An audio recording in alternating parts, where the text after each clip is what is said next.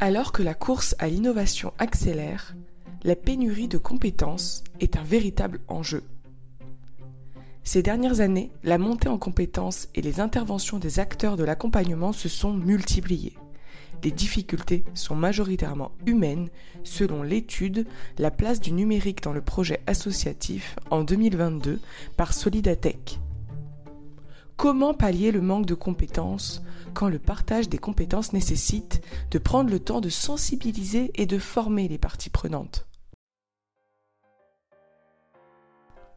le pôle de coopération éducative de l'Institut français de Roumanie a organisé un hackathon rassemblant des enseignants francophones autour de la création de ressources pédagogiques numériques adaptées à leurs élèves afin de faire évoluer les pratiques d'enseignement en français langue étrangère en Roumanie.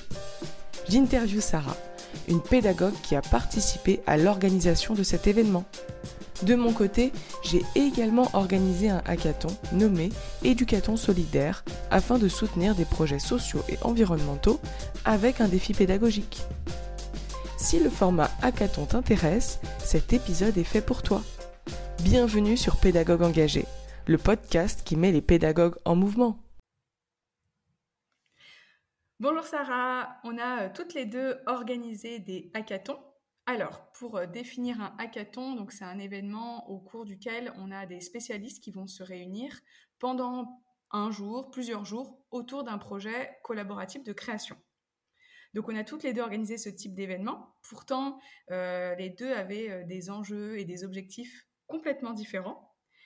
Est-ce que justement, toi, tu peux nous pitcher ton hackathon et les enjeux qu'il y avait derrière ce type d'événement?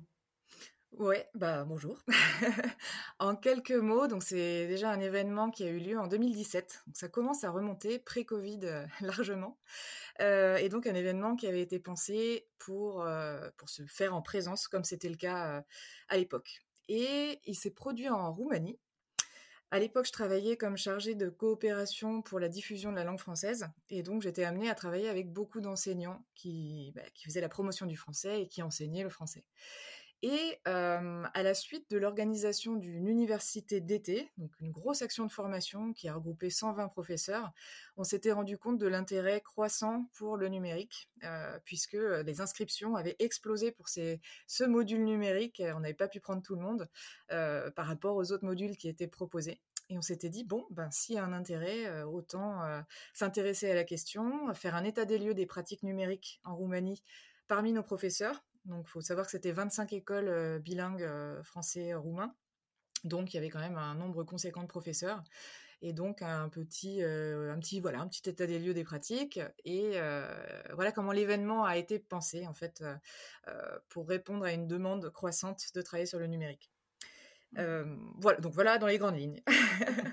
ouais, donc il y avait vraiment un enjeu de monter en compétence sur le numérique et d'utiliser ce format comme prétexte pour cette montée en compétences Exactement.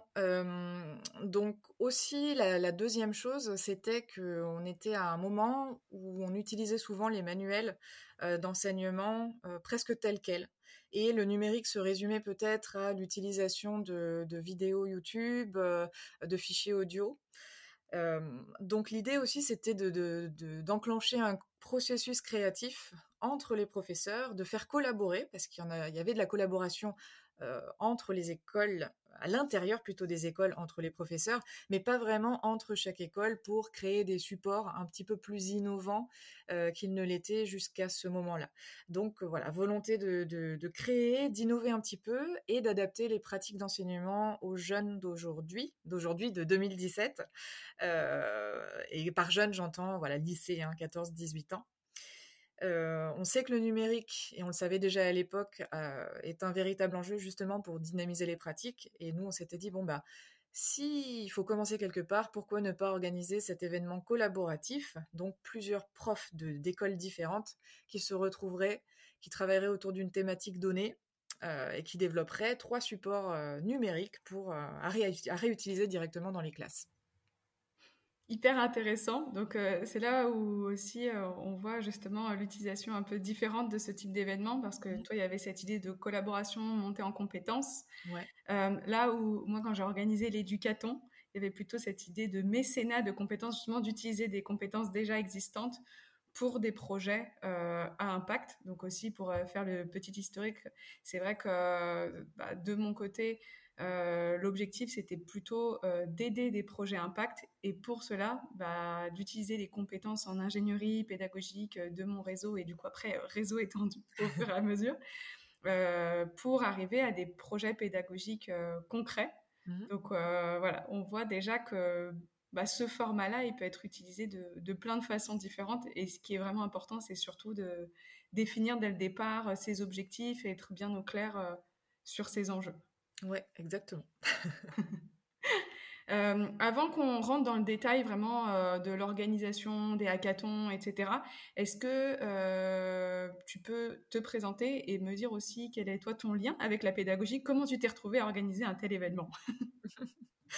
Alors, bah, écoute, moi, c'est donc Sarah. je travaille actuellement auprès de, de, trois écoles situées à Aigleton, en Corrèze, et spécialisées dans les travaux publics donc le ATP, les filles ATP et le CFCTP. Et je suis chargée d'animer le digital learning, de déployer la plateforme Moodle qu'on utilise principalement en soutien aux enseignements en présence, donc pour intégrer des exercices de révision, des exercices interactifs, pendant que les jeunes sont en entreprise, puisqu'ils ne sont pas à l'école. Ça leur permet d'accéder à, tout plein de supports mis à disposition par les profs et de continuer à conserver un lien fort avec l'école. On en est au tout début de ce déploiement. Et je suis tombée dans la pédagogie comme, je crois que c'est Obélix, non, Astérix, je sais plus lequel est tombé dans la, dans la pression. Qui est tombé dans la marmite L'un ou l'autre. c'est Obélix. On vérifiera plus tard. donc je suis arrivée dans la pédagogie il y a une dizaine d'années, je pense, oui, à peu près. Mmh. À la suite de mes études, je suis partie enseigner le français langue étrangère aux États-Unis pendant huit mois. Après ça, j'ai pas réenseigné pendant deux ans. et deux ans après, je me suis retrouvée en Roumanie pour voilà participer à la diffusion de la, langue française. et donc j'étais amenée à, faire un travail intéressant. Je me déplaçais beaucoup sur les sites, donc sur les écoles. C'était aussi bien de l'événementiel, l'organisation de formations, de colloques sur des thèmes bah, pédagogie innovante en sachant que l'innovation, voilà, elle est relative. Hein, euh, l'innovation euh, de notre côté était très différente de ce qui pouvait se passer en France, mais on observait quand même beaucoup les, pratiques euh, à travers le monde et, on essayait de, cibler pour que ce soit innovant pour la Roumanie. Et après la Roumanie, c'est une très bonne question, Diana. Là, tu pourras couper. Qu'est-ce que j'ai fait après? Ah oui. suite à, mon année en, à mes deux années passées en Roumanie, je me suis installée en Hongrie, donc je, suis revenue petit à petit vers la France. Et là, euh, alors je trouvais pas d'emploi. Donc, euh, je me suis tournée vers l'enseignement en ligne. Et c'est intéressant parce qu'on était en 2018. Et donc, euh, pour moi, l'enseignement en ligne, c'était vraiment un monde inconnu. Euh, il faut savoir que voilà, j'ai fait ça par défaut. Et dès le premier cours, en fait, je me suis dit waouh, ok, un nouveau monde s'ouvre, génial. Et, j'ai pu faire évoluer mes pratiques euh, dans l'enseignement en ligne pendant cette année euh, passée en Hongrie à y enseigner. Et ça m'a beaucoup servi par la suite. Par la suite, c'est la dernière expérience avant de rejoindre ces écoles de TP. J'ai été chargée de projets multimédia, enseignante de FLE et formatrice euh, sur euh, ben, la, pédagogie numérique euh, dans un centre de langue à Vichy qui s'appelle le Cavilam et donc j'avais la chance d'enseigner à des profs du monde entier, des groupes très très hétérogènes puisque ça pouvait aller de la personne qui savait pas cliquer, qui avait beaucoup de mal à cliquer sur une souris, à la personne qui maîtrisait très très bien le numérique. Donc voilà, une gestion des groupes hétérogènes et, très enrichissant en fait pour moi. Bah, un très beau parcours et en plus, euh, je trouve qu'on voit bien finalement à quel moment aussi euh, cet hackathon il s'ancre dans ton parcours et en fait c'est assez logique finalement euh, quand on écoute ton histoire aussi derrière. je trouve qu'il y a souvent aussi vis-à-vis de ce genre d'événement hein, bah, toute tout un passif en fait. Ça vient pas juste comme ça, c'est qu'il y a des raisons, un parcours qui font que bah, on déploie aussi ce type d'événement derrière. Euh, moi, dans mon cas, c'est parce que bah, c'est vrai que j'accompagne aussi des projets impact. Et à un moment, je me suis dit, bah mince, euh, oui, euh, mes prestations, elles sont payantes. Il y a plein de projets qui peuvent pas se permettre d'accéder à mes prestations ou celles aussi de tous mes collègues ingénieurs pédagogiques. Et d'un côté, moi, je peux pas tous les aider bénévolement. Voilà, il y a des limites. Et ce format-là, il me paraissait pertinent en me disant, bah, super, il y en a plein qui ont envie d'avoir aussi du sens dans leur métier, euh, qui aimeraient aider des projets, mais qui savent pas comment, ou qui n'ont pas forcément le temps tous les jours euh, de bah, d'aider ces projets-là ou de s'investir vraiment auprès d'associations. Un euh, one shot comme ça, on va vraiment aller aider ces projets. Et d'un côté, bah, ces projets qui peuvent bénéficier de mécénat de compétences et de ressources qui sont quand même assez expertes donc, moi, ça, vient plutôt de, ce côté-là, l'organisation de cet événement-là. On a un point commun quand même, c'est euh, que c'était l'émulation en fait. Que tu possèdes les, compétences par avance pour travailler sur un projet ou que tu ne les possèdes pas et que tu te retrouves avec d'autres profs pour, euh, travailler sur la création de ressources, tu as quand même tout ce côté très excitant d'être ensemble pour arriver à un espèce de produit fini, si on peut l'appeler comme ça, puisque c'est jamais vraiment fini, mais aussi fini que possible. oui, c'est un peu ça aussi la force de ce format, c'est qu'on va au-delà juste de l'idée, c'est qu'on va vraiment sur des choses concrètes, ou en tout cas un premier mini, une mini production ou une production qui est presque prête à être bah, derrière déployée. Et je trouve que c'est ça qui fait aussi toute la force du format hackathon. Et justement, ça me donne une très belle euh, transition. Euh, est-ce que toi, tu peux m'expliquer euh, le déroulé justement du jour J et bah, justement l'objectif à la fin de ce type d'événement-là? Alors peut-être une chose que j'ai pas précisée, c'est qu'on a souhaité intégrer ce, hackathon pédagogique à un autre événement. C'était le Salon du numérique qui se déroulait à Cluj, qui est donc une ville du Nord très très dynamique en fait, qui est très universitaire. Et donc c'était un, salon du numérique dans lequel il y avait pas mal de, de, personnes, de personnes, de professionnels de la formation professionnelle. Voilà. Euh, donc les profs, d'une manière générale, pouvaient déjà se déplacer par intérêt hein, pour ce type de, nouvelles technologies. Euh, donc voilà, un salon qui attirait déjà des enseignants. De notre côté, le jour J, donc après quelques mois de préparation, euh, on avait constitué un jury, jury donc avec une, la directrice de l'Institut français euh, future directrice, à l'époque elle n'était pas directrice de l'Institut français de Cluj, euh, un inspecteur de la formation professionnelle qui travaillait à, l'Institut français de Roumanie et également un chef d'entreprise euh, qui développait des solutions technologiques numériques et qui était mécène dans le cadre de ce hackathon pédagogique. C'est-à-dire qu'il a donné les prix, en fait, un tablette numérique que les équipes gagnantes allaient remporter. On est parti sur un petit nombre de, participants. Euh, je crois qu'on était quatre équipes de deux. Voilà, très petit, euh, très petit événement. Euh, et le jour J, on avait préparé des thématiques liées à l'enseignement du français à piocher. Donc chaque groupe n'était pas, c'était pas déjà des groupes constitués. Hein. on les a, a proposé de se constituer sur place. ça s'est assez bien passé. Hein. sur un petit groupe comme ça, c'est quelque chose qui est, qui est, facile à faire. Si c'était un plus grand groupe, peut-être qu'on aurait constitué les groupes par avance pour éviter toute perte de temps. Euh, voilà, donc constitution des groupes, accueil bien sûr, accueil euh, bon enfant euh, avec des croissants, etc. et ensuite, donc présentation déjà des trois outils sur lesquels ils allaient devoir travailler et du concept entier du hackathon, du déroulement de la journée. Bon, ça, c'était assez succinct parce que techniquement, ils savaient vraiment à quoi s'attendre. Hein. Ils avaient lu de la documentation avec le déroulé de la journée et le programme des deux jours.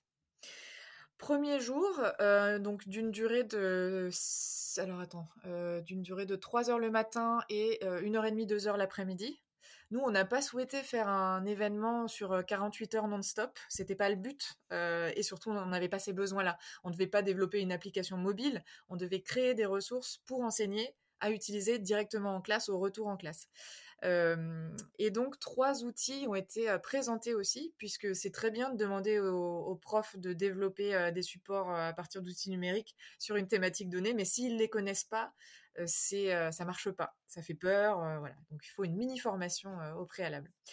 les trois outils qui ont été sélectionnés étaient différents et complémentaires. Donc, il y avait un, outil qui s'appelle Edpuzzle, qui permet de didactiser des vidéos, en fait, d'ajouter des, questions sur des, vidéos, donc de créer des vidéos pédagogiques interactives.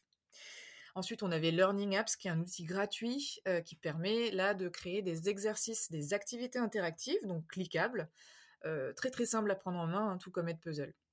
Et la dernière, le dernier outil, c'était ThingLink, qui là permettait à l'époque de créer une image interactive. Alors les outils ont évolué depuis 2017 puisque à l'époque ils étaient gratuits et facilement accessibles. Euh, maintenant, il y a eu voilà des évolutions en termes de fonctionnalités limitées si on n'a pas euh, le, compte premium, euh, mis à part pour Learning Apps qui reste open source et qui est, très très apprécié du, corps enseignant. Et donc une fois là le rappel de de l'événement du déroulé et la présentation de ces outils, distribution des, thématiques et les, les, profs ont pioché euh, par groupe. Euh, voilà, une ou deux thématiques, et ensuite ils se sont euh, mis d'accord. Par thématique, j'entends, ça pouvait être participe passé, comme ça pouvait être conjugaison des verbes du premier groupe. Hein. C'était très très simple. L'idée c'était juste de, proposer autre chose qu'un tableau sur un fichier PDF à apprendre par cœur et à réciter. Le démarrage donc des, travaux de groupe, donc une heure de brainstorming euh, donc tout était euh, assez euh, cadré en fait. La première heure c'était vraiment brainstorming et les groupes pouvaient venir voir l'animateur, l'animatrice. On alternait entre nous, hein, les, membres du jury, selon ce qu'on avait à faire ce jour-là, pour avoir un conseil et puis un feu vert et aussi pour savoir comment commencer à créer ces activités sur les outils numériques. pause midi ensemble et puis l'après-midi revue des premières productions puisque tout n'était pas terminé bien sûr. Deuxième jour, euh, il s'agissait de, finaliser les, supports. Donc là, euh, on va dire que ça a pris à peu près deux heures au groupe, entre une heure et demie et deux heures pour finaliser euh, les supports sur les trois outils et de préparer, de se préparer à présenter, puisqu'il y avait vraiment un temps de présentation l'après-midi, le deuxième jour, où il fallait présenter aux autres groupes et devant un jury ces trois supports. Et par présenter, je ne veux pas dire ah, tiens, nous on a choisi de faire ça. Euh, alors oui, il y avait cette partie, mais tout d'abord, il s'agissait de faire comme si les autres membres étaient euh, des élèves, tout simplement, et de tester sa ressource pour voir si elle fonctionnait. Euh, et ça, ça c'était la partie la plus sympa hein, du, du, hackathon, la moins stressante, on va dire, euh, pour nous, puisque la création était derrière nous. Par contre, pour les groupes, effectivement, ça devait être normalement le passage le plus stressant, hein, puisqu'il n'y a rien de pire que d'être professeur et de devoir présenter une nouvelle ressource à d'autres professeurs. C'est euh, un exercice qui est extrêmement difficile. On est un public qui est très particulier euh, euh, quand il s'agit de regarder ce que les autres font et ce qu'on fait nous-mêmes, hein, très critique, autocritique. et suite aux présentations, donc le jury a pris un temps pour aller délibérer sur les meilleures entre guillemets productions. C'est quelque chose qui est assez difficile à, jauger. on avait une grille d'évaluation et on s'est bien rendu compte d'ailleurs le jour de, l'évaluation que toute grille est vouée à évoluer. Et la nôtre était vraiment vouée à évoluer hein, dans les, prochaines éditions. Donc s'il y a quelque chose que j'aimerais refaire différemment, c'est l'élaboration de la grille. Puisqu'on est allé un peu sur des choses qui n'étaient peut-être pas bah, qui, marchait peut-être pas dans ce contexte. Hein. J'ai plus de souvenirs de cette grille, mais je sais que c'est quelque chose qui m'avait qui m'avait fait me dire la prochaine fois ce sera pas comme ça. Voilà, et puis enfin, ben, au revoir et à, à, bientôt pour une prochaine édition qui, je ne sais pas si elle a eu lieu d'ailleurs hein, par la suite, puisque moi j'ai quitté la Roumanie un an après. C'est hyper instructif de voir les différentes étapes et c'est vrai que des fois, de l'extérieur, on peut se dire que c'est des événements où euh, on, ne comprend pas trop l'organisation. Mais voilà, quand on, quand on écoute en général les organisateurs organisatrices, on se rend compte que c'est quand même très structuré euh, et on voit qu'il y a vraiment des phases par lesquelles il faut passer dans un temps limité pour arriver à un certain objectif qui est quand même la production de quelque chose et dans ton cas même euh, la présentation, euh, le test auprès des autres professeurs. Donc il y a vraiment tout un enjeu dans un temps limité et un vrai objectif à atteindre, en tout cas pour les participants. Ouais, il faut avoir terminé en fait. Quel que soit l'état du support, heu, il faut pouvoir le présenter. Après, je veux dire, on était quand même dans un contexte amateur où il y avait pas d'enjeu particulier pour la suite. Juste, heu, voilà, heu, faites vos supports et vous pourrez les réutiliser et c'est ça en fait qui était intéressant, c'est que déjà tout ce qui a été produit par chaque groupe a été partagé, non seulement entre les 8 profs qui étaient présentes, mais aussi, directement dans dans les 25 écoles, euh, bilingue France, euh, français-roumain, et également sur une plateforme euh, qui servait à tous les profs francophones de la Roumanie, donc à peu près 9000 si je me souviens bien à l'époque, qui s'appelle IF Prof. Donc grosse diffusion des supports, avec l'autorisation bien sûr des, participants à l'avance. Ça faisait partie d'un règlement, c'est quelque chose que j'ai oublié de mentionner, hein, puisque dans tout hackathon en présence, il est fortement conseillé d'avoir un règlement où tout est présenté de manière le plus claire la plus claire possible. Et j'ai oublié de te dire, euh, Diana, mais oui, bien sûr, il y a eu une remise des prix. Ah On les a fait garder pour nous. Euh, remise des prix hein, à la suite de la délibération. Voilà, c'était le petit ajout. Euh. ok. Est-ce que tu peux peut-être nous donner des exemples de prix par rapport à ce type d'événement? Ouais. Donc, c'était assez simple. Hein, c'était des tablettes numériques qui ont été offertes par une entreprise qui s'appelle AK Technologies donc une entreprise française hein, basée en France. Euh, et d'ailleurs dont l'un des personnels, le directeur, était jury euh, pour ce, hackathon. Euh, outre cela, il y avait aussi de la documentation des livres, du matériel pédagogique, hein, que ce soit stylo, etc., des petites choses qui étaient offertes par, par nous, par l'Institut français. Donc oui, nous on se situait un petit peu en, dessous de cette entreprise qui subventionnait, mais on ne voulait pas que les, participants repartent sans rien quand même. Cluj, et comme toute ville en, Roumanie, ça peut être une ville difficile à atteindre pour certains qui ont, traversé le pays pour venir. Donc, la moindre des choses, c'est de repartir avec, avec quelque chose. Et également, un certificat de participation, hein, d'accomplissement, on va dire, du, du hackathon qui sert toujours en Roumanie, puisque beaucoup d'enseignants gagnent ce qu'on appelle des points sur leur dossier. Euh, si euh, ils ont des attestations de participation à les actions de formation, euh, et dans, dans ce cas-là, hein, ça pouvait être considéré comme une action de formation. C'en était une cachée, déguisée plutôt. Donc on voit aussi bah, des lots qui sont en lien avec l'enjeu et la thématique derrière et aussi cette idée de remercier en soi les participants de s'être déplacés et d'avoir donné du temps euh, pour cet événement. Mmh. Oui, complètement. Alors pour revenir aussi sur euh, ce côté-là euh, d'un déroulé d'un hackathon, c'est vrai que c'est un événement qui, tu l'as dit au début, qui est hérité du web, où en général il y avait vraiment des objectifs comme développer une appli, monter une base de données, enfin c'était quelque chose de très très web et euh, souvent sous format 48 heures, euh, incluant une jolie nuit blanche. Ouais, c'est ça, dormir sur place. Euh. Voilà. Donc, et donc les événements que tu as organisés, que j'ai organisés, s'inspirent de ça, mais bien sûr adaptés mmh au public.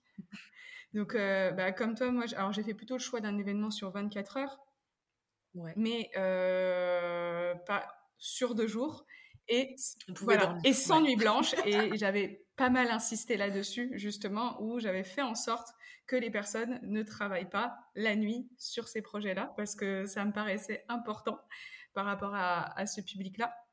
Et euh, en termes de méthodologie, moi, je m'étais basée à peu près sur la même méthodologie que toi, alors avec une phase d'appropriation euh, en amont qui était plus donc la rencontre avec les projets, là où toi, c'était plutôt découvrir les outils.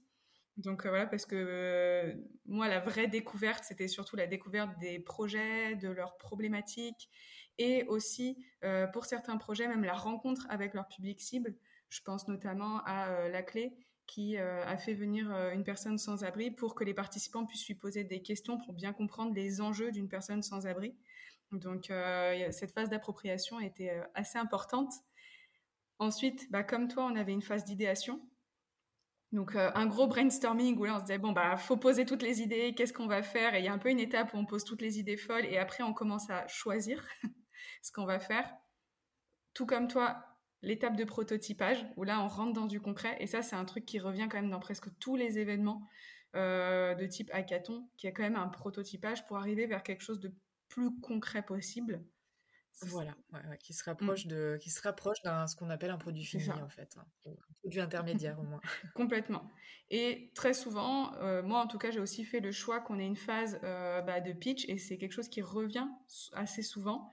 Alors dans mon cas, sans jury, euh, mais quand même un moment de pitch. Donc là, il préparait plutôt une vidéo en amont de présentation on diffusait la vidéo pendant la cérémonie de clôture et on avait plutôt euh, le chef de projet qui euh, remerciait l'équipe ou faisait son retour en direct. Euh, donc voilà sur les différentes phases et c'est des phases qui sont inspirées donc de la méthode du design thinking qui permet justement d'arriver au résultat escompté. dans mon cas, moi pour bah, respecter les différentes phases et qu'elles soient bien comprises, j'avais mis des formulaires donc à la fin de chaque phase où les équipes devaient les compléter avant un certain horaire et qui euh, leur posaient des questions précises. Par exemple, pour l'appropriation, c'était euh, bah, euh, c'est quoi les caractéristiques du public cible? C'est quoi les contraintes du projet? Et côté idéation, bah, de choisir l'idée forte, quels outils on va venir utiliser. Prototypage, on déposait carrément une, une, mini présentation, le mini prototype dans le formulaire, et pitch, bah, on déposait la vidéo. Et ça me permettait, moi, de maîtriser aussi un peu plus euh, l'organisation globale de l'événement et d'assurer une communication avec les chefs de projet qui pouvaient euh, vérifier que tout se passait euh, plutôt bien au fur et à mesure et voir que l'équipe partait pas complètement sur un autre sujet. Tu avais quand même un gros point d'appui, hein, je t'interromps, mais le gros avantage, on va dire, de cet événement, puisque j'ai participé de, mon côté, c'est euh, d'avoir ajouté la présence de mentors, en fait. Et tu t'as touché à quelque chose de, qui est aussi indispensable en présence, c'est euh, avoir au moins un animateur, quelqu'un qui est là, auquel on peut faire appel pour à peu près n'importe mmh. quoi. Euh, ouais, donc tout, tout. non, mais complètement. Et ça, ça fait partie bah, aussi de ma prochaine question sur euh, comment on organise justement un tel événement. Parce que bah, avant qu'on commence à tourner euh, cet épisode, on l'a dit toutes les deux. Quand c'est parti, le jour J, c'est parti.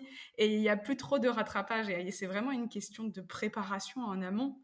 Euh, bah, dans mon cas, tu l'as déjà dit, il y a ce côté-là de mentorat qui était hyper importante parce que bah, moi, même si j'avais recruté les projets, qu'ils ont complété un formulaire, qu'ils ont requalifié le besoin et qu'on avait différentes réunions, bah, je ne pouvais pas accompagner individuellement déjà euh, six projets parce que c'est quand même euh, bah, les chefs de projet là c'était des gens qui ne venaient pas du monde de la pédagogie. Donc ne serait-ce que retranscrire leur idée avec le bon vocabulaire bah, c'est déjà tout un travail. Et chaque projet avait environ euh, deux mentors qui les ont accompagnés un mois avant justement pour bien qualifier leurs besoins et qui était aussi présent le jour J pour euh, être un soutien aussi euh, au chef de projet derrière et en même temps qui était un intermédiaire avec bah, le groupe qui finalement connaissait un peu plus ce projet à 360. Ouais, exactement. Non, non, c'était indispensable. Et c'est vrai que si on réfléchit à s'il n'y avait pas eu la présence de ces personnes, tu te serais retrouvé à passer dans chaque groupe et avoir des milliers de questions et à passer, c'est vrai, à passer ton temps euh, libre, entre guillemets, alors que tu n'étais pas du tout libre, mais à passer ton temps à, faire ça. Et ça aurait sans doute, sans doute impacté euh, l'organisation générale au bout d'un moment où, euh, l'expérience, voilà, l'expérience de, des personnes qui ont participé. Mmh, complètement. En tout cas, moi, je sais que c'est une des bonnes pratiques que je vais bien garder. Et toi, de ton côté, qu'est-ce que justement vous avez mis en place pour organiser cet événement? Combien de temps avant vous, vous y êtes pris Vous y avez réfléchi? Euh, là, on va faire appel à mes souvenirs, euh, je vais voir si je peux me souvenir de ça, mais je pense que de notre côté, c'était assez simple, hein. Comme dit, peu de participants. Euh, on s'était dit que c'était une édition pilote et qu'on espérait que ce soit répété, hein, les années, les années qui suivraient alors le souci, ça aurait pu être répété, hein, mais c'est simplement que les personnels changent énormément dans les instituts français à l'étranger, et parfois il n'y a pas vraiment de continuité entre les projets, ou parfois quelqu'un arrive et, n'a pas la même vision des choses, ou n'a pas envie de répéter ce type d'événement. mais sinon, je pense que ça nous a pris à peu près deux mois, du moment où on a eu l'idée et, jusqu'à la mise en place, hein, donc c'était assez court.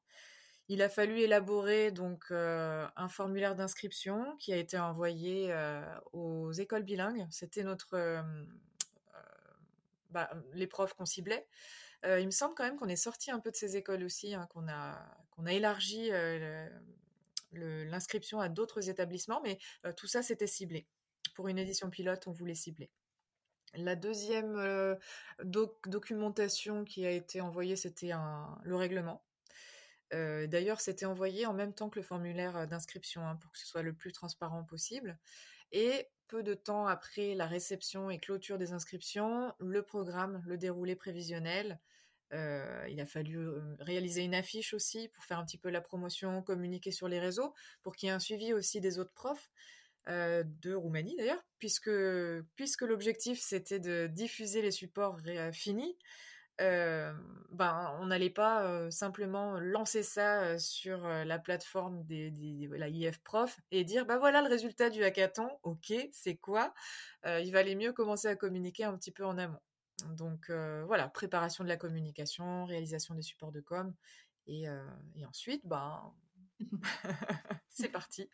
on y va. voilà, c'est ça. Mmh.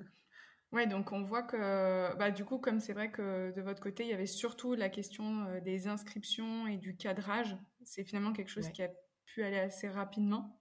Alors que de mon côté, bah, y a, on doit s'y prendre un peu plus en avance. Moi, c'est plutôt six mois avant parce qu'il y a une phase de recrutement des projets en amont Mmh euh, puis en même temps, en parallèle, une phase de recrutement des mentors qui accompagnent les projets un mois avant. Donc il faut que les projets soient hyper clairs déjà avant tout ça. Et une, euh, une autre phase qui se passe aussi en parallèle, c'est tout le recrutement euh, des participants et des participantes. Et l'information aux participants. C'est ça. Donc toutes les relances qu'on voit pas forcément, mais voilà, tout ce côté-là. Moi, de mon côté, par exemple, au niveau des, des participants, on était sur une euh, centaine d'inscrits et du coup une euh, quarantaine de participants le jour J, environ cinq personnes par projet avec six projets. Et côté projet, bah, j'ai rencontré 17 projets et il y en a eu euh, donc 8 qui rentraient dans mes critères de sélection et 6 qui sont allés jusqu'au bout du processus. Donc, ah euh, ça donne une idée un peu de la quantité de travail que ça peut demander. Et puis bon, j'étais toute seule à organiser tout ça, donc euh, ça joue aussi. Mais même à plusieurs, je pense que comme il y a toutes ces phases-là de recrutement, c'est important de s'y prendre six mois en avance, même ne serait-ce que pas pour mettre le stress au projet, parce qu'il y a quand même tout un temps mmh. de décanter le besoin, de réunir euh, les ressources nécessaires. Et, ça, c'est une phase à, à pas négliger. Comment est-ce que tu as géré le fait qu'il n'y ait pas autant de participants le jour J que prévu? Comment est-ce que tu as disséminé en fait les participants dans chaque groupe? Alors, je suis partie du principe déjà qu'il n'y aurait que 30% des, personnes inscrites qui seraient présentes. Donc, on était à peu près alignés sur mes estimations à ce niveau-là. Euh, par contre, ce qui a été un petit peu dur à gérer, c'est qu'en dernière minute, il y avait des personnes qui, qui m'avaient dit être présentes à 100% sur le, pendant l'événement et finalement qui n'ont pas pu venir. Et comme par hasard, c'était des personnes que j'avais mis dans les mêmes équipes parce que voilà, ah. comme euh, de mon côté, il y avait beaucoup de participants et que je leur avais demandé un peu leurs souhaits en amont et les compétences pour que les compétences soient bien réparties dans les projets, qu'on ait quelque chose d'assez équilibré, bah, j'avais fait les équipes en amont. Mais ça, c'est un peu, euh, tu sais, la, joie du jour J où tu découvres et tu essayes de réadapter. J'ai quelques participants qui sont réadaptés et qui ont accepté d'aller dans d'autres équipes. Et moi-même, en fait, euh, sur l'équipe qui s'est retrouvée avec euh, trois personnes finalement qui étaient absentes pile sur la même équipe, bah, je suis, j'ai été moi-même participante à cette équipe. Ah, ah, ah. Donc c'est ça aussi, le côté de, c'est fort aussi de l'événement, c'est que finalement, quand, comme tout est organisé en amont, comme il y avait les mentors, et ben moi j'ai pu me permettre de participer à mon événement et les choses euh, roulaient assez facilement, à part le lancement et la fin où j'avais vraiment besoin d'être mmh. hyper présente. Au milieu, bah, tout le monde était hyper autonome. quoi. Mmh. Tu as automatisé certaines choses aussi. Mmh. Euh, je pense au, j'imagine, hein, l'envoi de, relance, de, de mails de, de rappel de l'événement. Je ne sais pas si tu as fait ça ou si tu as automatisé d'autres choses parce que c'est quand même un gros boulot. Alors, sur la première phase, je t'avoue que j'avais pas automatisé grand-chose parce que euh, finalement, moi, cet événement, je l'ai organisé euh, à partir juste d'un post LinkedIn où j'ai dit aux personnes, euh, ça vous dirait que j'organise cet événement? Et après, j'ai un peu vu ce qui se passait. Et mmh donc, c'était la première fois que j'organisais un événement de cette ampleur-là. Donc, euh, je, suis allée en fait au fur et à mesure en voyant, en me réadaptant en fonction euh, des réponses, euh, des non-réponses, etc. Donc, mes relances étaient beaucoup en lien avec ce que moi j'observais qui se passait au niveau des inscrits ou des projets. maintenant que j'ai un peu ce premier recul, je pense que ce sera plus facile d'automatiser certaines choses sur la deuxième édition. Mais je trouve que sur une première édition, en tout cas, il y a beaucoup de hum, bricolage au départ parce que même si on sait exactement comment ça se passe, la méthodologie, elle est maîtrisée. Enfin, le design thinking, c'est une méthodologie que, auquel j'ai été habituée bah, venant du monde de l'entrepreneuriat. Mais on ne peut pas toujours prédire exactement sur un événement, bah, il y aura combien de présents exactement, ce sera quoi les gros imprévus. Et sur du numérique, en plus, il y a tout le côté aléa des outils numériques ah oui. À prendre en compte. c'est vrai. Et si ça marche pas Et si ça marche pas ouais, Parce que toi, du coup, tu étais sur un, un événement euh, présentiel, mais qui, euh, du coup, était sur une montée en compétences en numérique, alors que moi, du coup, j'étais sur un événement 100% distanciel. sur un événement numérique. Il valait mieux que ça Donc, à un moment, euh, oui, si Discord ne marche pas, bah, ça ne marche pas, quoi. Et comme je disais... Et tu as fait l'expérience, d'ailleurs dès le démarrage, hein, mais tu t'en es bien sorti, quoi. tu nous as emmenés ailleurs, tout simplement. C'est ça. Et bah, le jour J, j'ai découvert les limites de Discord. je ne savais pas qu'il y avait une limite de 20, 25 participants par canal audio. J'ai découvert quand certaines personnes ne pouvaient pas nous rejoindre, tout simplement. Après, euh, ça montre, parce que tu nous as emmené, c'était Google Meet ce jour-là? Euh, Alors non, on a eu la chance, euh, notamment dans les projets, d'avoir des personnes qui étaient aussi engagées, qui connaissaient des outils engagés et qui a très vite proposé Jitsi. Voilà, pour éviter quand même sur un événement à impact à finir sur Google, quoi. Ça, ça me paraissait pas non plus super, super. Ouais, ouais, ouais. Jitsi, bah, en fait, ce qui est pas mal aussi quand ça arrive, c'est que tu te dis, bon, ben, il y a un problème, et là, finalement, dans les cinq minutes, ça, ça, peut être réglé. Faut juste respirer un bon coup et se dire que de toute façon, à partir du moment où tu engages quelque chose avec le numérique, ça peut mal se passer. Et toute personne, en fait, qui sait pas ça ou qui, refuse d'admettre que ça peut mal se passer, que l'outil peut être en maintenance le jour J, euh, voilà, des petites choses comme ça, euh, ben, ouais, euh, il, va, il va forcément avoir un gros coup de stress si ça lui arrive. Mais il y a toujours une solution alternative. Et pour rebondir, bah toi, tu es passé de Discord à Jitsi simplement pour cette, cette ouverture. Je sais plus s'il y avait. Et puis pour les autres réunions en plénière voilà, solution trouvée. Et pour nous, si jamais on n'avait pas accès à ces outils, à ces trois outils, on avait des solutions alternatives qui modifiaient légèrement finalement le, cours des choses. la difficulté aurait été vraiment là si l'un des outils avait, entre guillemets, planté entre le jour 1 et le jour 2. Parce que là, il aurait fallu tout recommencer. Mais c'est vrai que ça, on l'avait pas forcément pris en considération à ce moment-là. Mais ça fait partie du jeu en fait. Bah, dès qu'on est sur des outils numériques, il y a quand même euh, pas mal de paramètres à prendre en compte et des fois, ouais, ça fonctionne pas toujours comme on imagine. Il peut y avoir des bugs, il peut y avoir euh, plein d'autres problématiques ou, euh, je sais pas, même des coupures internet et d'un coup, bah, on peut plus y accéder. il y a plein de petites choses comme ça qui peuvent se passer. Et comme tu dis, le meilleur conseil, c'est souffler un bon coup. ça. Et puis de parier aussi sur la bienveillance des personnes qui participent bah, dans nos cas, on est aussi en lien avec des personnes qui ont quand même des compétences euh, derrière. Et moi, c'est presque les personnes qui ont proposé aussi des solutions et qui ont, voilà, et qui ont débloqué certaines situations. Et je trouve que c'est assez euh, génial ce côté-là de te dire, euh, bah, finalement, tu te sens pas non plus complètement seul dans l'organisation et les participants, ils sont aussi contents d'être là, ils viennent pour une vraie raison. Et finalement, ils sont OK d'accepter les aléas et ils vont même venir proposer des solutions. Et moi, je sais que ça n'a pas du tout finalement bloquer euh, la suite euh, de l'événement, alors que ça aurait pu euh, complètement bloquer l'événement et, laisser des mauvaises impressions. Ouais, tu as raison, je pense que c'est, c'est, tu peux compter sur cette bienveillance en fait. et la plupart des gens sont comme ça ils vont pas vouloir te regarder en peine pendant 20 minutes. Non, impossible. Ou alors, il faut vraiment être mal intentionné, mais c'est quand même pas la, majorité des gens, heureusement. Et tu auras toujours des points d'appui quelque part. Tu peux poser une question. Tout le monde n'attend pas que tu sois l'experte.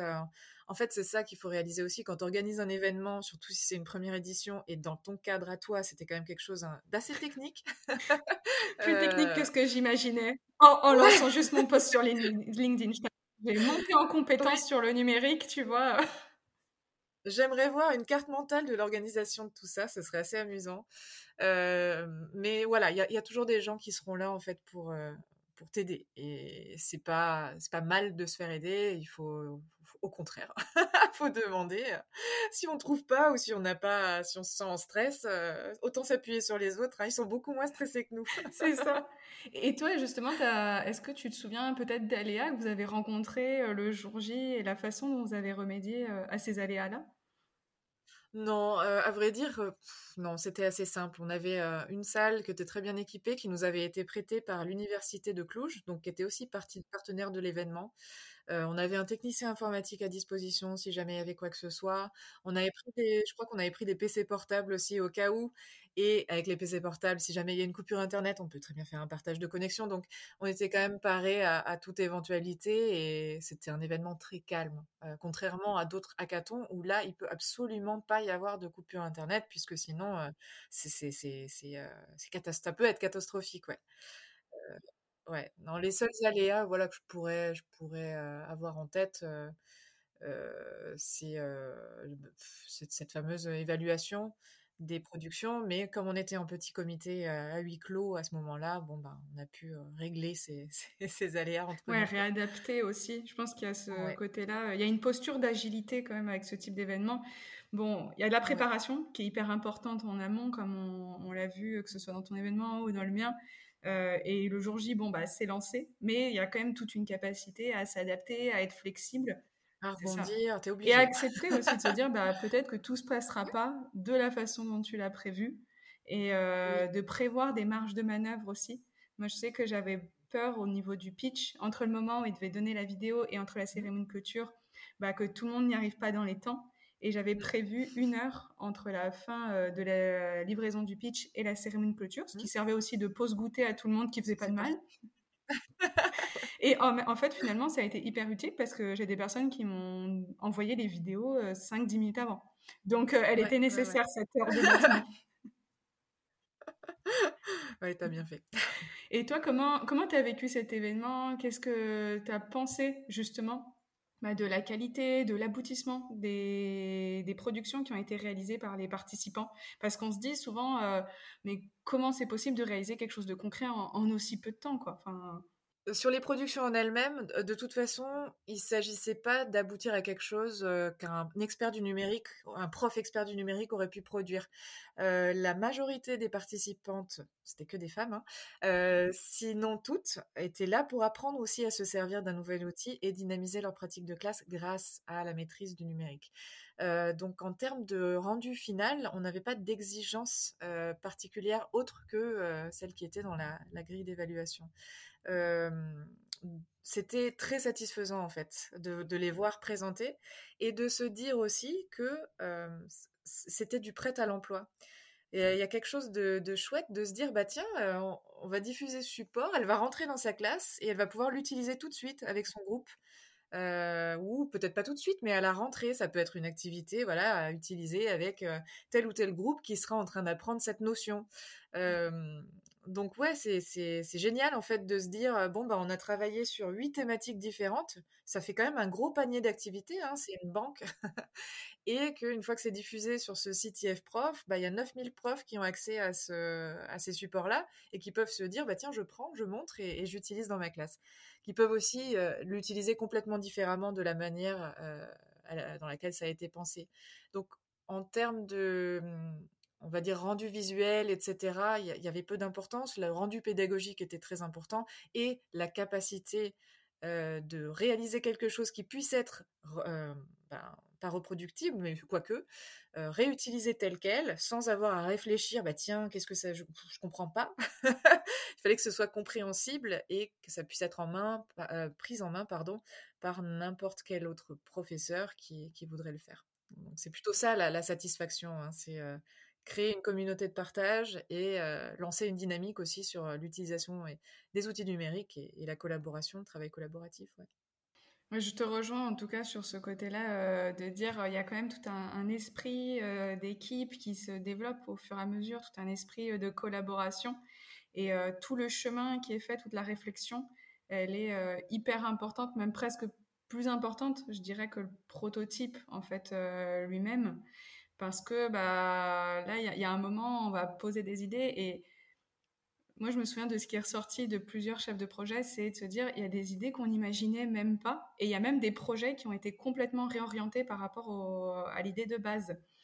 Parce que finalement, bah, en écoutant euh, vraiment les besoins, en, analysant tout, et en donnant des idées aussi un peu plus folles qui sortent des fois euh, des idées qu'on a habituellement, et de prendre ce temps-là surtout, parce qu'on ne prend pas toujours ce temps de poser les choses et de s'autoriser à être créatif pendant deux heures, comme ça, d'affilée, à plusieurs, avec euh, des gens qui ont des parcours différents, des histoires différentes et qui vont forcément amener des choses différentes sur la table. Bah, cette phase-là, en tout cas, elle a été hyper euh, instructive, même pour les chefs de projet derrière. Et il y a des choses qui n'ont pas été prototypées, mais je sais qu'ils l'ont gardé dans leur liste d'idées, quoi, tu vois. Ah oui, oui, complètement. Ouais. Je te rejoins là-dessus. Hein. C'est vrai que quand on avait conçu l'événement, euh, à la base, il me semble qu'on n'avait pas pensé à cette heure d'idéation et on l'a ajouté au final. Euh, euh, parce qu'on voulait pas la formaliser en, fait. On s'est dit, bah tiens, ça se fera ça se fera naturellement. Et, en fait, pourquoi ne pas la formaliser? Pour moi, maintenant, c'est devenu quelque chose d'ultra utile de la formaliser et de se dire, alors, la, phrase « il n'y a pas de mauvaises idées », moi, je suis pas du tout d'accord avec cette phrase de base. Bien sûr qu'il y a des mauvaises idées, mais dans la première phase d'idéation, non, il n'y a pas de mauvaises idées. Après, on peut écarter certaines idées. Il faut, aussi accepter que certaines idées étaient mauvaises. C'est pas grave, c'est la vie. Euh, et puis on rebondit, puis on, en prend d'autres, ou on les adapte. Mais bon, voilà, pas être trop extrême non plus dans, dans l'acceptation qu'il n'y a pas de mauvaises idées. Mais voilà, moi j'ai trouvé ça hyper intéressant justement dans ton événement d'avoir ce temps où des personnes ne se connaissent pas et peuvent euh, un peu faire, euh, entre guillemets, exploser leur cerveau et tout noter. Et ensuite, bah, se mettre d'accord. Ça, c'est le plus dur, en fait, se mettre d'accord pour, ouais, pour faire sauter quelques idées. surtout quand on se connaît pas, je trouve. Il y a, y a toujours je dirais pas un esprit de compétition, ça va pas aussi loin, mais bon, il y a les égos des uns qui se heurtent aux égos des autres, et en fait, on a tous envie que notre super idée soit validée par le groupe, et ça, je pense que c'est le plus difficile à faire quand on se connaît pas, de, s'asseoir sur son idée et de se dire bon bah ouais. Ouais. Non mais complètement. Et je, te rejoins sur la côté, en tout cas sur la première phase, il n'y a pas de mauvaises idées, et je trouve que des fois, de mauvaises idées arrivent des belles, de bonnes idées aussi derrière. Donc en fait, moi je sais que je pars toujours de poser tout. Parce qu'en fait, potentiellement, là, vous dites quelque chose qui vous paraît fou ou peut-être bête, mais en fait, ça va, ça va peut-être réveiller quelque chose chez l'autre qui va proposer quelque chose de pertinent et en tout cas d'aller creuser vraiment tout ce qu'on a en nous. Mais après, il y a la phase de sélection qui est quand même euh, une phase un peu compliquée. Elle est dure, ouais. Moi, j'avoue que j'ai eu de la chance, je trouve, dans mes participants parce qu'il y avait une bienveillance naturelle. Quand même, il n'y a pas de groupe où j'ai eu de retour, où c'est parti en conflit ou mmh. quoi que ce soit. Mais c'est quand même un risque en fonction de son public je pense, à, prendre en compte. Et peut-être qu'il y a des fois, euh, pour certains hackathons, prendre en compte une phase de modération à ce, moment-là. Euh, mmh voilà. Moi, c'est vrai que comme je me dis, c'était des gens qui étaient dans l'impact, qui étaient là sur leur temps libre et qui avaient aussi. Il n'y a pas eu de mauvais retour. On verra si ça se confirme sur la deuxième édition à ce niveau-là. Mais euh, non, non, c'était hyper agréable hein, comme processus. Ouais, il y avait pas. Je, comprends qu'il n'y ait pas eu de mauvais retour si tout le monde était dans le même mindset que celui dans le groupe dans lequel j'étais, celui du groupe dans lequel j'étais. Ouais, ça peut que bien se passer entre guillemets. Mais je pense sincèrement, encore une fois, je, je, retrouve, je retrouve cette idée de mentor que la présence d'une personne qui est là pour bah, faire avancer, rappeler les, moments limites pour envoyer tel ou tel document, hein, comme on avait des documents à te renvoyer ça participe un peu à ce calme, tu vois, à garder les choses calmes, à garder cadré et à se dire bon bah on n'a pas non plus 100 ans pour débattre d'une même idée là, il faut que ce soit rendu dans, dans l'heure. voilà, donc on peut éliminer plus vite.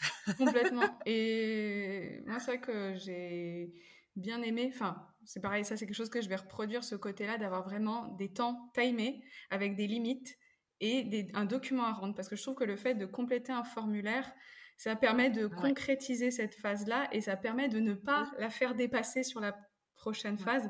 Parce que avant d'organiser euh, cet événement-là, j'ai participé moi-même à plein de hackathons en tant que participante pour euh, voir les limites, voir ce qui se passait bien ou pas. Et c'est souvent, notamment entre la phase d'idéation et de prototypage, bah, des phases d'idéation qui mangeaient la phase de prototypage et où on se retrouvait bah, avec finalement... Euh, bah, une phase de prototypage hyper courte et on n'arrivait pas à un rendu aussi concret. Et je pense que c'est moi, en tout cas, j'ai trouvé que les productions à la fin étaient quand même assez abouties. Enfin, ah j'ai été, mais j'en attendais pas autant. Je m'étais dit, bon, on va avoir des choses. Surtout qu'il y avait des projets où on partait plus d'une idée, on partait vraiment de zéro, quoi. Mmh. Et il y avait des projets où c'était plus facile d'aller dans du concret. Mais il y en a d'autres où je me suis dit, je ne sais pas comment ils vont s'en sortir vraiment. et je ne sais pas jusqu'où ils vont réussir à aller. Et quand j'ai vu les rendus, mais j'ai été euh, tellement surprise. Enfin, et puis, euh, les chefs de projet, parce qu'après, on a un peu parlé de tout ça dans le podcast notamment. Mmh. Mais en fait, la plupart, ils ont pu très vite mettre en place quelque chose. Quoi. C'était hyper concret pour eux. Euh, et je pense qu'ils étaient vraiment étonnés aussi d'avoir un résultat aussi poussé, quoi, aussi abouti. Et je pense que le côté phase cadrée à ce moment-là et de laisser un gros temps pour le prototypage, ça a aidé. Et puis bah, d'avoir euh, que, que l'événement était centré avec un public, avec certaines compétences. Le fait de ne pas dire bah, l'événement est euh, ouvert à n'importe qui. Non, c'est adressé à des personnes qui sont dans la pédagogie, qui ont des compétences en pédagogie. Et du coup, il y a quand même un minimum euh, d'expertise qui fait qu'on peut aller assez loin. oui, ça, je pense que ça joue beaucoup ça a rendu toute l'expérience possible. alors, elle aurait été possible autrement, mais je pense que les rendus, les produits que tu as reçus finalement à la, fin, je veux à la fin de ton événement, ils reflètent quand même bien le fait que qu'il y ait eu ces personnes avec un minimum d'expérience. Et je ne sais pas si tu aurais pu attendre ou demander la même chose si, tu, si tu avais ouvert l'événement à tous. Peut-être qu'il aurait fallu réfléchir autrement et, et réduire un peu le niveau d'exigence euh, ou allonger le temps de production. Non, mais c'est vrai qu'il y a quand même tout ce côté-là à prendre en compte. Je trouve que, en tout cas, les, les participants, c'est important de bien comprendre comment ils fonctionnent. Euh, après, je sais que le côté timing, euh, c'est toujours frustrant mais finalement, même si c'était frustrant, ou je sais qu'à certains moments, ça peut être assez stressant, bah, on voit que le, résultat a été atteint à chaque fois. Et que finalement, ça permettait aussi de profiter de son week-end derrière et que ça ne bouffe pas tout le week-end en se disant, bah, le lundi, je dois retourner travailler. Et voilà, que ce soit pas non plus quelque chose d'épuisant à la fin. Donc, euh, Oui, et en ligne, ça peut vite, euh, ça peut vite être fatigant en fait, euh, d'être assis devant son ordinateur sur son temps libre. Tu as raison. Mais non, c'était très bien. Hein, c'était même en termes de, en tant que participante, en termes de temps à dédier à l'événement, c'était très satisfaisant. Et tu avais aussi la flexibilité. Hein. Moi, j'ai pas. Il y a eu un jour où j'ai sauté une heure, quoi. J'avais prévenu. Euh, bon, euh, voilà. c'était assez flexible aussi. Ouais, c'est tout ce côté-là de, de, flexibilité. On y revient comme au début, de, de laisser une part de flexibilité dans, dans ce type d'événement. Mmh. Et toi, du coup, avec du recul, pourquoi tu penses que bah, l'hackathon que vous avez organisé, euh, c'était vraiment la meilleure solution pour répondre à la problématique que vous avez à ce moment-là? Euh, alors, on avait envie de faire un événement euh, qui rassemble un peu les profs autour d'une même, d'une même problématique, donc celle de l'utilisation du numérique. Pour nous, c'était plutôt... c'est le côté qu'on pouvait médiatiser aussi cet événement et en faire un exemple euh, et donner en fait cette méthodologie et cette idée à d'autres établissements. Donc euh, de leur dire bah voilà en interne euh, ou même entre établissements d'une même ville, pas obligé que ce soit juste en interne, mais commencer en interne, vous pouvez avoir ces temps de regroupement où vous créez quelque chose qui sera utile à votre communauté éducative. Et c'est vrai que sur la collaboration, peut-être que, je sais pas, la situation en France, je la connais finalement pas très très bien hein, au niveau des enseignants.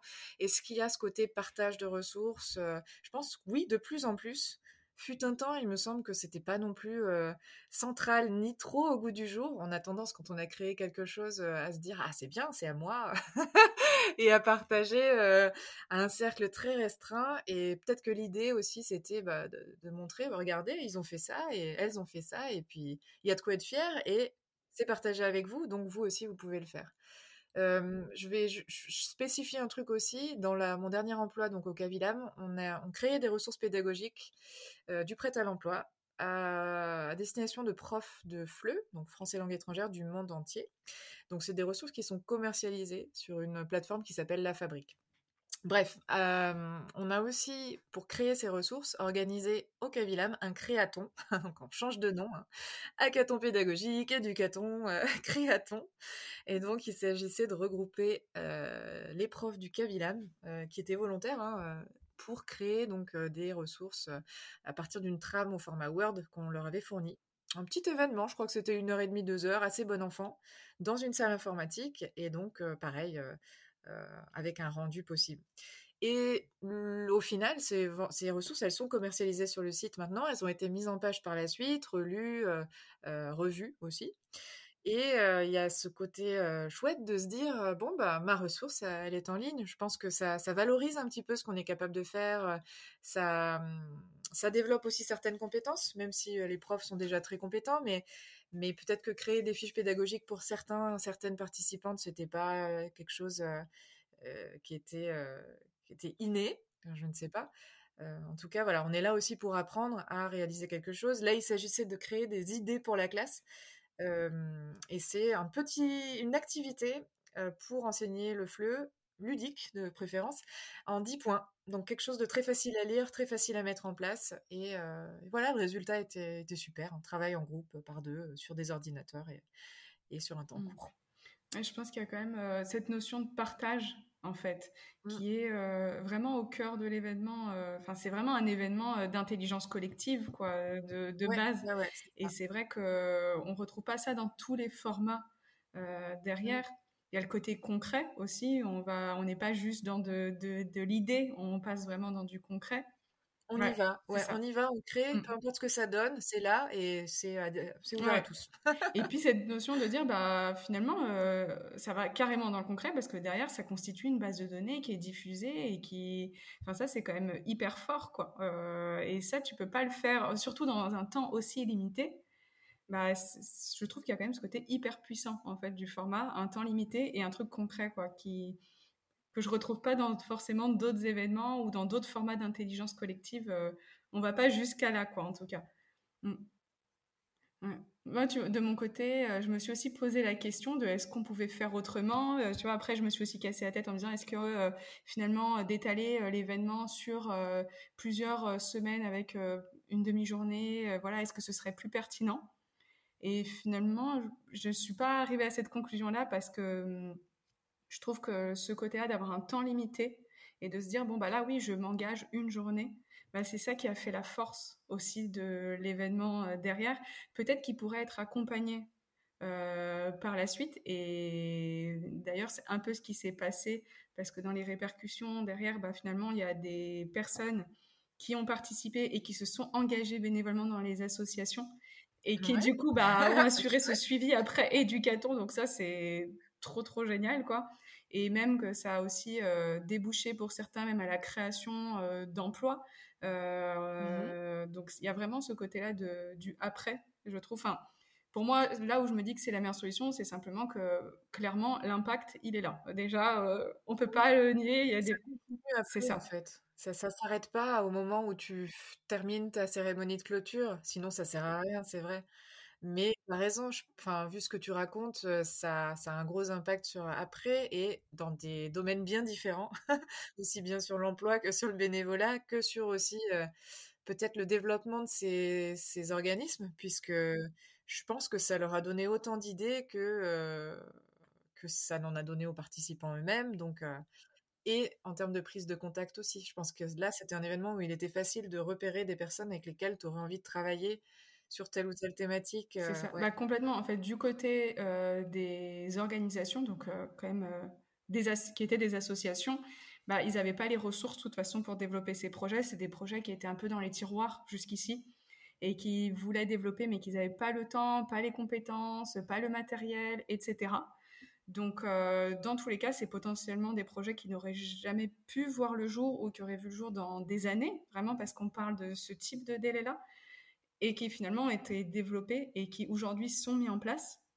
Euh, et pour eux, bah, déjà bah, du concret, des bénévoles. Pour la plupart, ils ont pu trouver des bénévoles derrière, du recrutement, de la visibilité aussi, et euh, bah, de la professionnalisation de leur pratique. Pour la plupart, ils ont même découvert vraiment ce qu'était réellement le monde de la pédagogie, parce que c'est un peu un mot, on ne sait pas toujours quoi mettre derrière en fait. Et de se rendre compte de la puissance de ce métier-là aussi, je pense que ça a participé, du côté aussi participant, à euh, démocratiser le métier d'ingénieur pédagogique dans le monde de l'impact, de se rendre compte de, la puissance de ce métier-là et de tout ce qu'on pouvait proposer. Parce qu'il y a beaucoup d'assauts qui proposent des choses au niveau pédagogique, mais souvent avec les moyens du bord, en fait. Et de se dire, mais on peut vraiment aller plus loin et faire des choses qui vont vraiment permettre d'atteindre vos objectifs, bah, ça, ça a été quand même euh, voilà, toute la réflexion que ça demande en fait pour en arriver là. Bah, c'est pas des choses dont ils avaient euh, toutes et tous conscience, en tout cas pour ceux qui n'étaient pas pédagogues. Et côté participants, bah déjà de dire ah je me sens un peu plus alignée avec moi parce que je fais quelque chose euh, qui a du sens pour moi. Ça c'est quelque chose qui est revenu assez souvent. Que ça leur faisait du bien aussi de s'engager euh, notamment à cette période de l'année, donc euh, juste avant un peu de rentrer en hiver, de se dire ça fait du bien, ça donne de l'espoir pour le secteur. Et, des rencontres quoi. derrière. je vois maintenant sur LinkedIn certains qui se taguent dans des posts, etc. Et ça me fait trop rire de voir que ça a créé cette émulation-là derrière. Quoi. Donc, déjà, la satisfaction pour les participants d'avoir aidé un projet concret, de voir que ce projet, bah, il, se concrétise vraiment et qu'il y a des suites, et d'avoir rencontré d'autres personnes, etc. Enfin, voilà, moi je. de ouais. beaucoup de retombées différentes. carrément, ouais.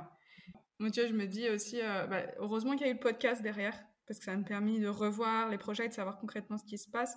Parce qu'en fait, euh, bah, notamment après l'événement, déjà souvent tu es un peu épuisé d'avoir organisé tout ça. Donc euh, moi, je sais que de relancer encore, bah, c'est dur de faire l'après-événement. Et puis les assos, en plus, c'est la plupart les chefs de projet, ils ont mille trucs à faire, ils sont souvent sous l'eau. Et en fait, le podcast était aussi un peu l'occasion de faire un après, du coup, qui est plus qualitatif que quantitatif, quoi. C'est mais mais c'est pas ça, fonctionne assez bien. Donc ça, je me dis que je referai, mais avec un podcast, tu vois, en me disant euh, peut-être que j'attendrai euh, trois mois pour les prochaines fois pour avoir vraiment qu'est-ce qui s'est passé trois mois plus tard euh, concrètement. donc voilà. Le fait que j'avais pas pu, que moi j'avais pris du retard dans le projet, j'avais pas pu faire le podcast tout de suite et finalement j'avais fait plusieurs mois après l'événement. Et finalement ça a été une bonne chose parce que j'ai pu mieux mesurer l'impact que si c'était juste après. Donc les aléas qui tombent bien, tu vois. ouais, ouais, je vois, je vois tout à fait ce que tu veux dire. Non, mais ça c'était une super mm. idée hein, pour rebondir euh, sur cet événement. Euh, c'était mm. parfait. Donc, ma dernière question. Donc, euh, si tu devais donner un conseil à une personne qui voudrait lancer un hackathon, ça serait quoi? Je pense qu'on va se rejoindre un peu là-dessus. Ne le faites pas tout seul. N'organisez pas tout seul. Euh, ouais, je pense que c'est hyper important de s'entourer, d'avoir plusieurs euh, cerveaux différents, des pragmatiques, des rêveurs, des un petit, un petit peu de tout, parce que ben parce que comme ça, c'est un peu mieux cadré, mais effectivement, tu peux, tu peux avoir tous les côtés qui sont représentés, quoi. Aussi bien le côté créatif que le côté logistique, que le côté ci, que le côté ça. Et ne pas négliger les temps, du moins pour les, événements en présence, ne pas négliger les temps informels. Qu'est-ce qu'on fait en fait pendant ces temps? Est-ce qu'on propose une activité? Au début de l'événement, ça me fait penser qu'on avait organisé un petit team building vraiment rapide. Euh, mais c'était bien ça parce que les participantes, elles se connaissent pas, elles vont devoir travailler ensemble, elles se voient pour la première fois pour certaines, euh, et c'est pas facile aussi quand tu te vois pour la première fois de, de, te dire super, on va partager ce moment puis on va devoir produire quelque chose. Donc ouais, de ne pas négliger en fait la, la cohésion de groupe aussi des, des participants. Ça c'est bien. Et toi? Je te rejoins quand même sur le côté euh, de se faire, euh, de s'entourer. Même si finalement, moi, j'ai organisé cet événement-là seul, bah, j'ai quand même intégré des mentors qui ont été vraiment d'une énorme aide. Et puis, euh, certains des mentors qui m'ont aussi aidé sur des aspects plus techniques où je leur posais des questions. Donc, ça, voilà. En tout cas, rien que pouvoir échanger, des fois, ils m'ont donné aussi d'autres aspects, d'autres idées. Et puis un constant échange avec les chefs de projet qui ont aussi proposé des choses. Donc voilà, je pense que c'est hyper important ce côté-là. Euh, je te rejoins aussi sur les moments euh, d'échange, de participation. Alors moi, j'ai un peu plus lancé tout le monde. Enfin, même s'il y avait un événement au départ de programme, j'ai un peu lancé tout. Et après, j'ai surtout fait quelques moments, euh, surtout pour commencer bah, le jeudi matin ou pour finir le vendredi soir, de, de mini icebreaker, mais qui étaient organisés par les projets, qui permettaient aussi de découvrir les thématiques des autres projets. Et ça, c'était un moment assez chouette, en tout cas. alors moi, mon conseil, si je devais en donner qu'un, c'est de participer soi-même à ce type d'événement avant. En fait, de se mettre dans la peau d'un participant parce que on se rend pas compte de la frustration de des en fait c'est un événement qui crée beaucoup d'émotions euh, à la fois sur ce côté bah, on rencontre des inconnus la frustration du temps euh, des fois certaines personnes qui vont de se mettre du stress en disant je veux quelque chose d'abouti oui, on a envie de bien faire. Et encore plus, moi, dans l'impact, les personnes se sont donné des gros enjeux parce qu'en fait, ils ont vu que c'était des vrais projets, des vraies personnes, que ces personnes-là, elles vivaient pour leur association et qu'elles se démenaient toujours pour leur association. Et du coup, il y avait une part émotionnelle hyper forte. Et le fait d'avoir pu, moi, avant participer à des événements, déjà, ça m'a permis de bien comprendre ces émotions-là et d'essayer de les gérer au mieux. Et puis de voir aussi ce que j'aimais, ce que j'aimais pas dans les événements et, de d'adapter au mieux pour me dire, bah, ça, c'est quelque chose mhm. que je garde, ça, c'est quelque chose que je garde pas ou que je réadapte. Et voilà. Donc, euh, essayer, euh, participer, expérimenter. Et en plus, si vous voulez expérimenter, bah, il y aura le prochain éducaton. qui est? Alors, je ne peux pas encore annoncer la date exacte, mais qui sera en octobre-novembre 2023. Donc, euh, voilà, si jamais vous avez envie d'expérimenter quelque chose, euh, il y a l'éducaton, mais il y a aussi bah, Big Bloom, notamment, qui organise des hackathons euh, régulièrement. Mhm. Il y a Latitude, qui organise différents hackathons. Alors, très, par contre, côté technique. voilà, mais ça peut quand même être intéressant de surveiller tout ça. Ben, je le recommande, moi, ce, cet éducaton à toute personne qui voudrait s'y joindre. Hein. C'était une très bonne expérience. Bon, bah, merci beaucoup, Sarah, pour euh, tout ton partage d'expérience qui est hyper enrichissant et qui montre euh, bah, que cet événement-là, finalement, il suffit de bien fixer les objectifs et bien organiser en amont et qui peut avoir euh, plein de vertus. Ouais, et plein de visages. merci en tout cas pour l'invitation. Et puis, à bientôt.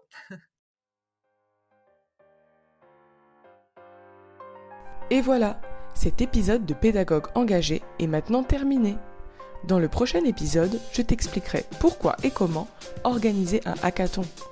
Je t'invite à me partager tes expériences, remarques et questions sur LinkedIn. Merci d'être resté jusqu'au bout. J'espère que cette interview t'a plu. Si c'est le cas, n'hésite pas à laisser 5 étoiles sur Spotify ou Apple Podcast. On se retrouve dans deux semaines pour mon analyse de la stratégie pédagogique de ce projet, ou sur LinkedIn, dès maintenant.